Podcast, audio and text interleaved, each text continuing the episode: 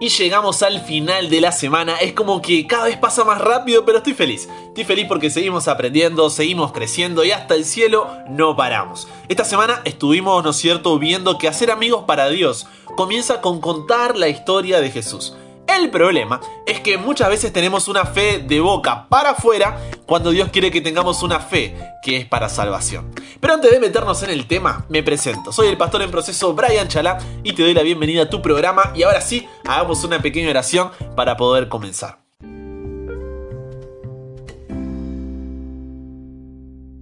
Padre, gracias por tu compañía durante toda esta semana. Realmente ha sido una semana de bendición. Gracias por cada mensaje que nos ha llegado de parte de la comunidad y porque es un mensaje tan lindo como el mensaje de salvación. Ahora que veremos nuestro último tema, te pido que, que sean tus palabras, que no sean las mías y que tu Espíritu Santo nos pueda guiar en el estudio de hoy. Que bendigas cada corazón, cada hogar que se suma al programa y en el nombre de Jesús oramos. Amén. Estas cosas os he escrito a vosotros que creéis en el nombre del Hijo de Dios, para que sepáis que tenéis vida eterna y para que creáis en el nombre del Hijo de Dios. Estas cosas os he escrito a vosotros que creéis en el nombre del Hijo de Dios, para que sepáis que tenéis vida eterna y para que creáis en el nombre del Hijo de Dios.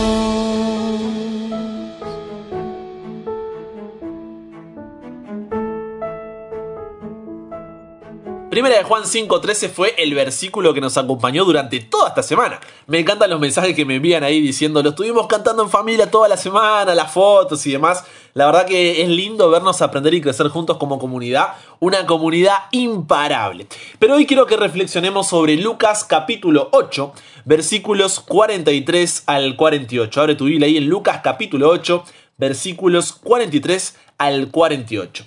Jesús nuevamente estaba rodeado por una multitud que estaba, estaba alegre, estaba feliz, estaba gozosa de escuchar las palabras del maestro.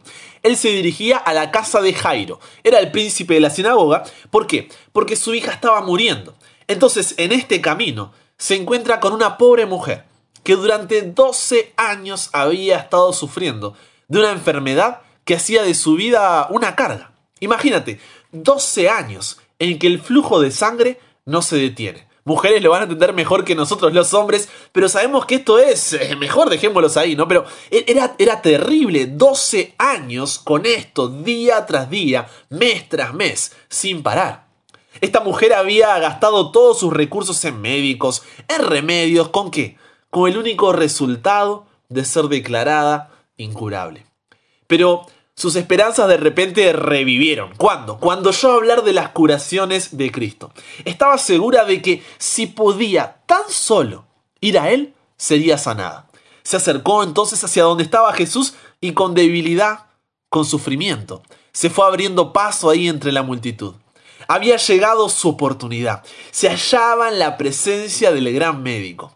Pero, entre tanta confusión, no podía hablarle ni lograr más que ver ahí, ¿no es cierto?, que le pasaba por enfrente su figura.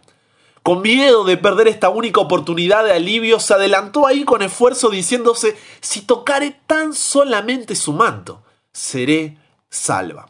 Por eso Lucas 8:44 dice, se le acercó por detrás y tocó el borde de su manto, y al instante se detuvo el flujo de su sangre. En aquel momento ella supo que había quedado sana. En aquel toque se concentró la fe de su vida e instantáneamente su dolor y debilidad fueron reemplazados por la fortaleza de una perfecta salud. Imagínate, ¿no? La, la, felicidad que inundaba el corazón, el rostro de esta mujer. 12 años de sufrimiento, 12 años considerada como inmunda y ahora, ahora era sana. Con corazón agradecido, trató entonces ahí de, de retirarse en medio de la multitud, pero De repente Jesús se detuvo y la gente también hizo un alto. Jesús se dio vuelta y mirando ahí, ¿no? En derredor, preguntó con una voz que se oía eh, por encima de todo, de, todo lo que estaba hablando la multitud, por encima de toda esa confusión. Y el versículo 45 dice que Jesús dijo, ¿quién me ha tocado? Y negando todos, dijo Pedro y los que con él estaban, eh, maestro, ¿cómo te digo, Jesús? Eh, la multitud te está apretando, la multitud te está oprimiendo, estamos todos pegados, nos tocamos todos con todos. Y tú dices, ¿quién me ha tocado? La gente contestó esta pregunta con una mirada como de asombro. Como se le codeaba de todos lados y se le empujaba de aquí para allá, parecía una pregunta medio extraña, seamos sinceros. Pero el versículo 46 dice que Jesús dijo, alguien me ha tocado, porque yo he conocido que ha salido poder de mí. El Salvador, el Salvador podía distinguir el toque de la fe del contacto casual de la multitud desprevenida. Una confianza como esa no podía pasar sin un comentario.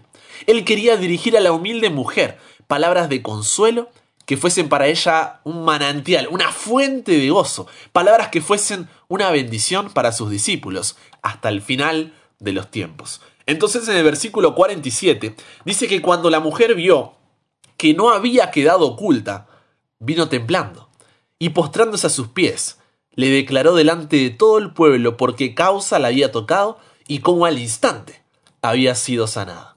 Versículo 48 dice que Jesús le dijo, hija, la mira, ¿no? Con amor.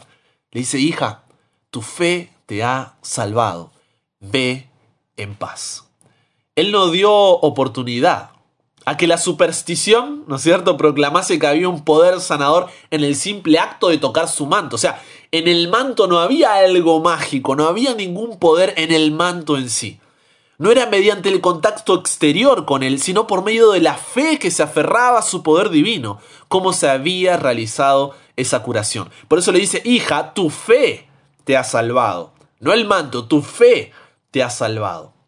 Y si tenemos que pasar este relato a nuestra vida, debemos entender que el hablar de religión de una manera casual, el orar sin hambre, ¿no es cierto?, ni fe, no vale nada. Una fe nominal en Cristo, ¿qué significa esto, Brian? Una fe de boca para afuera, que lo acepta solamente como salvador del mundo, no puede traer sanidad al alma. ¿Sabes por qué? Porque la fe salvadora no es simplemente estar de acuerdo intelectualmente con la verdad, ¿no? Yo creo en esto, yo creo en esto, sí, estamos de acuerdo, firmamos acá el contrato, eres parte de la iglesia. No. Si esperamos tener un conocimiento completo antes de poner en práctica nuestra fe, no podremos recibir la bendición de Dios. La fe va un paso a la vez. No hay que esperar a ver todo el camino. Simplemente caminar y saber que Dios está al control. ¿A qué voy con todo esto? A que no es suficiente creer acerca de Jesús. Debemos creer en Jesús. La única fe que nos beneficiará es la que lo acepta Él como Salvador personal, que nos pone en posesión de sus méritos. Muchos piensan que la fe por ahí es, es una opinión, pero se equivocan. La fe salvadora es un trato por la cual los que reciben a Cristo se unen con Dios mediante un compromiso. La fe verdadera es vida. Una fe viva significa un aumento de fortaleza, una confianza por la cual el corazón llega a ser una potencia vencedora. Se entienda lo que hoy no se trata solamente de decir que yo creo, sino de tomar un compromiso donde yo confío en Dios, confío en Jesús. Entonces, una vez que ponemos en práctica esa fe, Dios nos pide que compartamos esa experiencia para mostrar su amor al mundo. Debemos reconocer que somos llenos de su gracia y compartir ese regalo con los demás a través de nuestro testimonio en nuestra propia vida. Por eso Dios nos llama a ser testigos suyos, para que podamos mostrar ese poder de Dios, esa fe, ese compromiso en nuestras vidas. Como el pueblo de Israel, es hora de levantar nuestras piedras de testimonio e inscribir sobre ellas la preciosa historia de lo que Dios ha hecho por nosotros. Esta semana aprendimos que en Cristo tu vida puede tener nuevo significado. En Cristo tu vida puede encontrar propósito. ¿Por qué conformarse con una vida insuficiente cuando la gracia de Dios es suficiente? Conocer a Jesús y dejar que ocupe el trono de tu corazón no significa que nunca más volverás a cometer errores. No, todos somos pecadores. pero con nombre y apellido diferente. Pero conocer a Jesús y dejar que Él ocupe el trono de tu corazón, sí significa que tienes una razón para levantarte del suelo, de tu caída, de tu error, de tu tropiezo, de tu fracaso y seguir adelante. ¿Por qué? Porque tienes una razón eterna para hacerlo.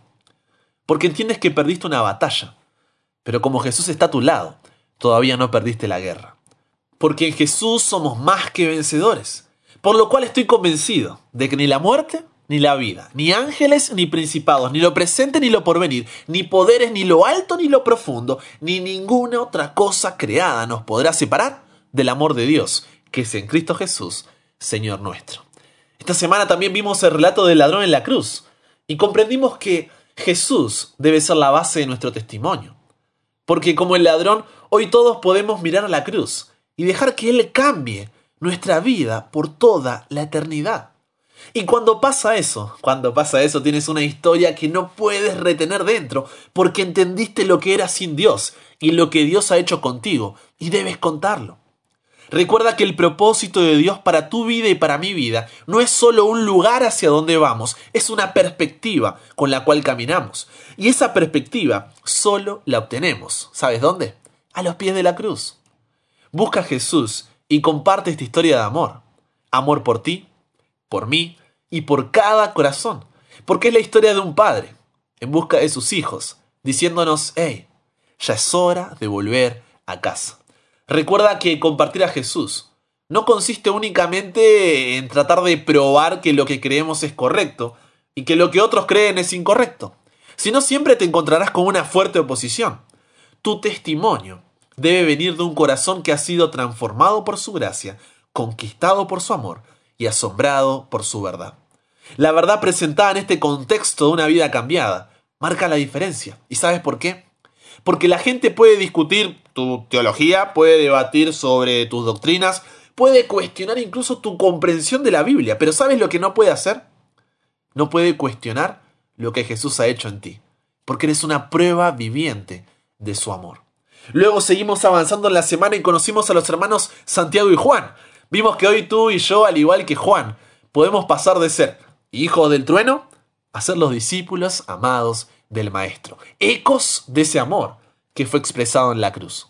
Cuando estamos comprometidos con Jesús, su amor, su amor es como que brilla a través de nosotros hacia los demás.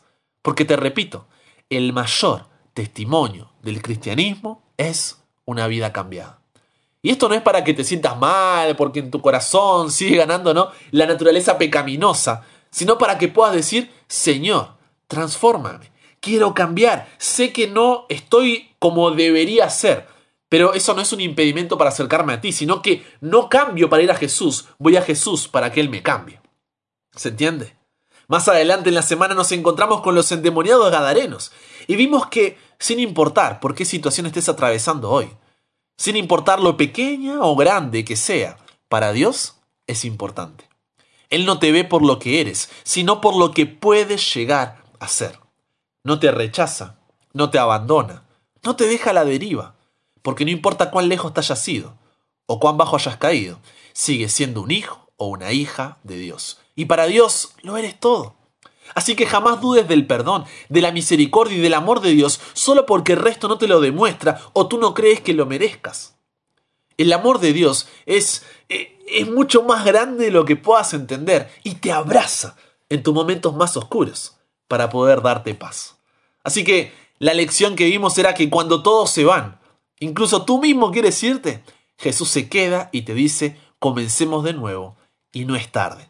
Y la segunda lección que nos deja este relato es que debemos dejarnos de excusas. Estos hombres simplemente sabían que en Jesús hay poder para aprender del pasado, sobrellevar el presente y tener esperanza en el futuro.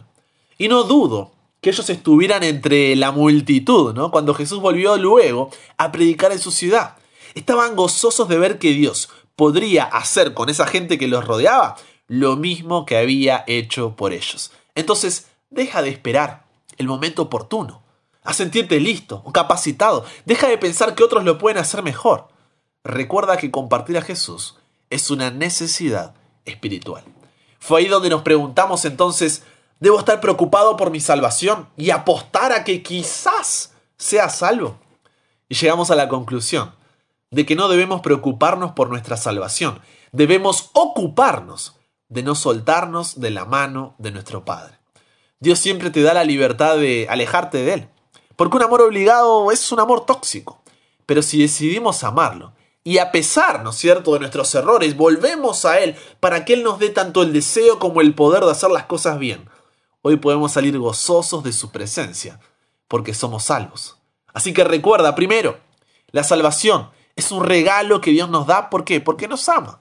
Segundo, para poder tener ese regalo debo tener fe, debo creer en que es un regalo. Tercero, la consecuencia de este regalo en nuestra vida es vivir siguiendo el propósito de Dios. Por lo que nuestra salvación no es el resultado de nuestros propios esfuerzos, porque si fuera así, ¿no? Tendríamos ahí un orgullo espiritual de que como hago esto, esto, esto y este otro, merezco ir al cielo. Pero quiero que quede claro que no hay nada, nada, entre mayúsculas, nada que puedas hacer para merecer la salvación por tus propias obras. Lo único que debes hacer es aceptar ese regalo y disfrutar el hecho de tener un Padre que te ama y quiere que seas feliz, porque sin fe es imposible agradar a Dios. Pero esa fe produce un amor correspondido, que en gratitud al amor expresado en la cruz, vive una vida siguiendo la voluntad de Dios. Dios es un padre que va en rescate de su hijo que se metió en problemas, pero lo abraza y le dice, hey, metiste la pata, pero si reconoces tu error, me lo dices y me prometes que buscarás hacer las cosas bien, yo te perdono, porque aún te amo y nada cambiará eso. Entonces nosotros en gratitud a que nuestro Padre nos vino a sacar del lío en el que nos metimos. Vivimos una vida buscando portarnos bien, porque amamos a papá, no por miedo a que nos castigue. Dios hoy quiere que puedas tener paz en el corazón, que dejes de lado esa angustia, ese temor, ese miedo, esa incertidumbre y esa culpa con la que el enemigo te distrae, te confunde, y que finalmente puedas disfrutar de una relación de amor con tu Padre donde obedezcas, pero por amor. Deja entonces de vivir una vida haciendo las cosas para, para ser salvo, pensando si lo serás o no. Vive una vida con el gozo de que eres salvo, porque estás tomado de la mano de quien te salvó. Por eso Dios hoy te dice, no temas, yo te redimí, te puse nombre, mío eres tú. Si no tenemos la seguridad esa personal de la salvación en Jesús, no vamos a poder compartirla con otros. No podemos compartir lo que no tenemos nosotros primero. No olvides que no estás compartiendo una apuesta. Dios no juega a los dados. Estás compartiendo una promesa. Y no cualquier promesa. Una promesa eterna. Finalmente, vimos que Dios nos llama a dejar de ser parte de la multitud para ser sus discípulos. Y esto nos costará nuestros planes, nuestros patrones, nuestros placeres. Pero cuando comprendemos el valor de lo que Jesús hizo en la cruz, entendemos que nuestro testimonio no se trata de las cosas a las que renunciamos, sino del sacrificio que aceptamos. Nada, nada, nada superará el testimonio de una vida cambiada a la hora de compartir la historia de Jesús. No vayamos de frente con doctrinas, creencias, interpretaciones. Esto es importante, sí, pero no es el primer paso. No necesitas saber todo y tenerlo todo claro, solo debes dejar que otros sepan lo que Él significa para ti y lo que ha hecho en ti. Porque si nuestro testimonio consiste únicamente en tratar de probar que lo que creemos es correcto y que lo que los otros creen es incorrecto, ¡hey! Nos vamos a encontrar con problemas y nos vamos a desanimar por el rechazo. Pero si nuestro testimonio sobre Jesús viene de un corazón que, que fue transformado por su gracia, que fue conquistado por su amor y asombrado por su verdad. Los demás quedarán impresionados por la forma en que la verdad que creemos ha impactado nuestra vida. La verdad presentada en el contexto de una vida cambiada es una verdad que marca la diferencia. Por eso esta semana aprendimos que la gracia vale la pena, que la gracia trae paz, que la gracia es contagiosa, que la gracia transforma, pero sobre todo que la gracia tiene nombre Jesús. Padre, gracias por una semana de bendición. Gracias por una historia tan grande. Por hacernos parte de la historia de amor más extraordinaria que se haya contado. Ayúdanos a aceptar tu sacrificio con fe. No solo de labios para afuera, sino que al igual que la mujer, confiemos en que tú puedes cambiar nuestra vida para siempre. Bendice a cada corazón, a cada hogar que se sumó al programa esta semana y nos encontraremos en la próxima semana para poder seguir aprendiendo de ti. Entonces todo esto lo pedimos y lo agradecemos sin merecer, pero en el nombre de Jesús oramos. Amén.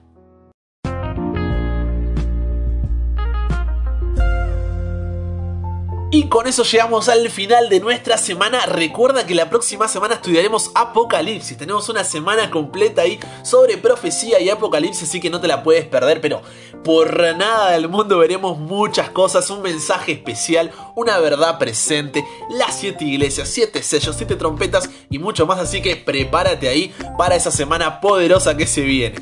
Y recuerda que de domingo a viernes hay un nuevo programa, estamos siempre súper activos, puedes recibir incluso el programa por Escribiendo al más 54911 3441 5007 y te llegará ahí cada mañana. Me agregas a tus contactos, me envías un mensajito y te agregaremos ahí a la lista de difusión. Incluso puedes escribirme si quieres tener algún pedido, algún agradecimiento, alguna pregunta, algún aporte, lo que sea. Estamos ahí. También puedes seguirme en Instagram como arroba chalabrian y en YouTube y Spotify buscarme como Brian Chalá. Suscríbete, activa ahí las notificaciones y puedes también encontrarlo en Google Podcast, Apple Podcast y todo lo que termine con podcast. Con eso dicho, te mando un abrazo enorme y si Dios quiere, solamente si Dios quiere, nos encontramos mañana, no, mañana no, la próxima semana, ya la costumbre. Y recuerda, ¿no? Nunca pare de aprender, nunca pare de crecer, porque hasta el cielo no paramos.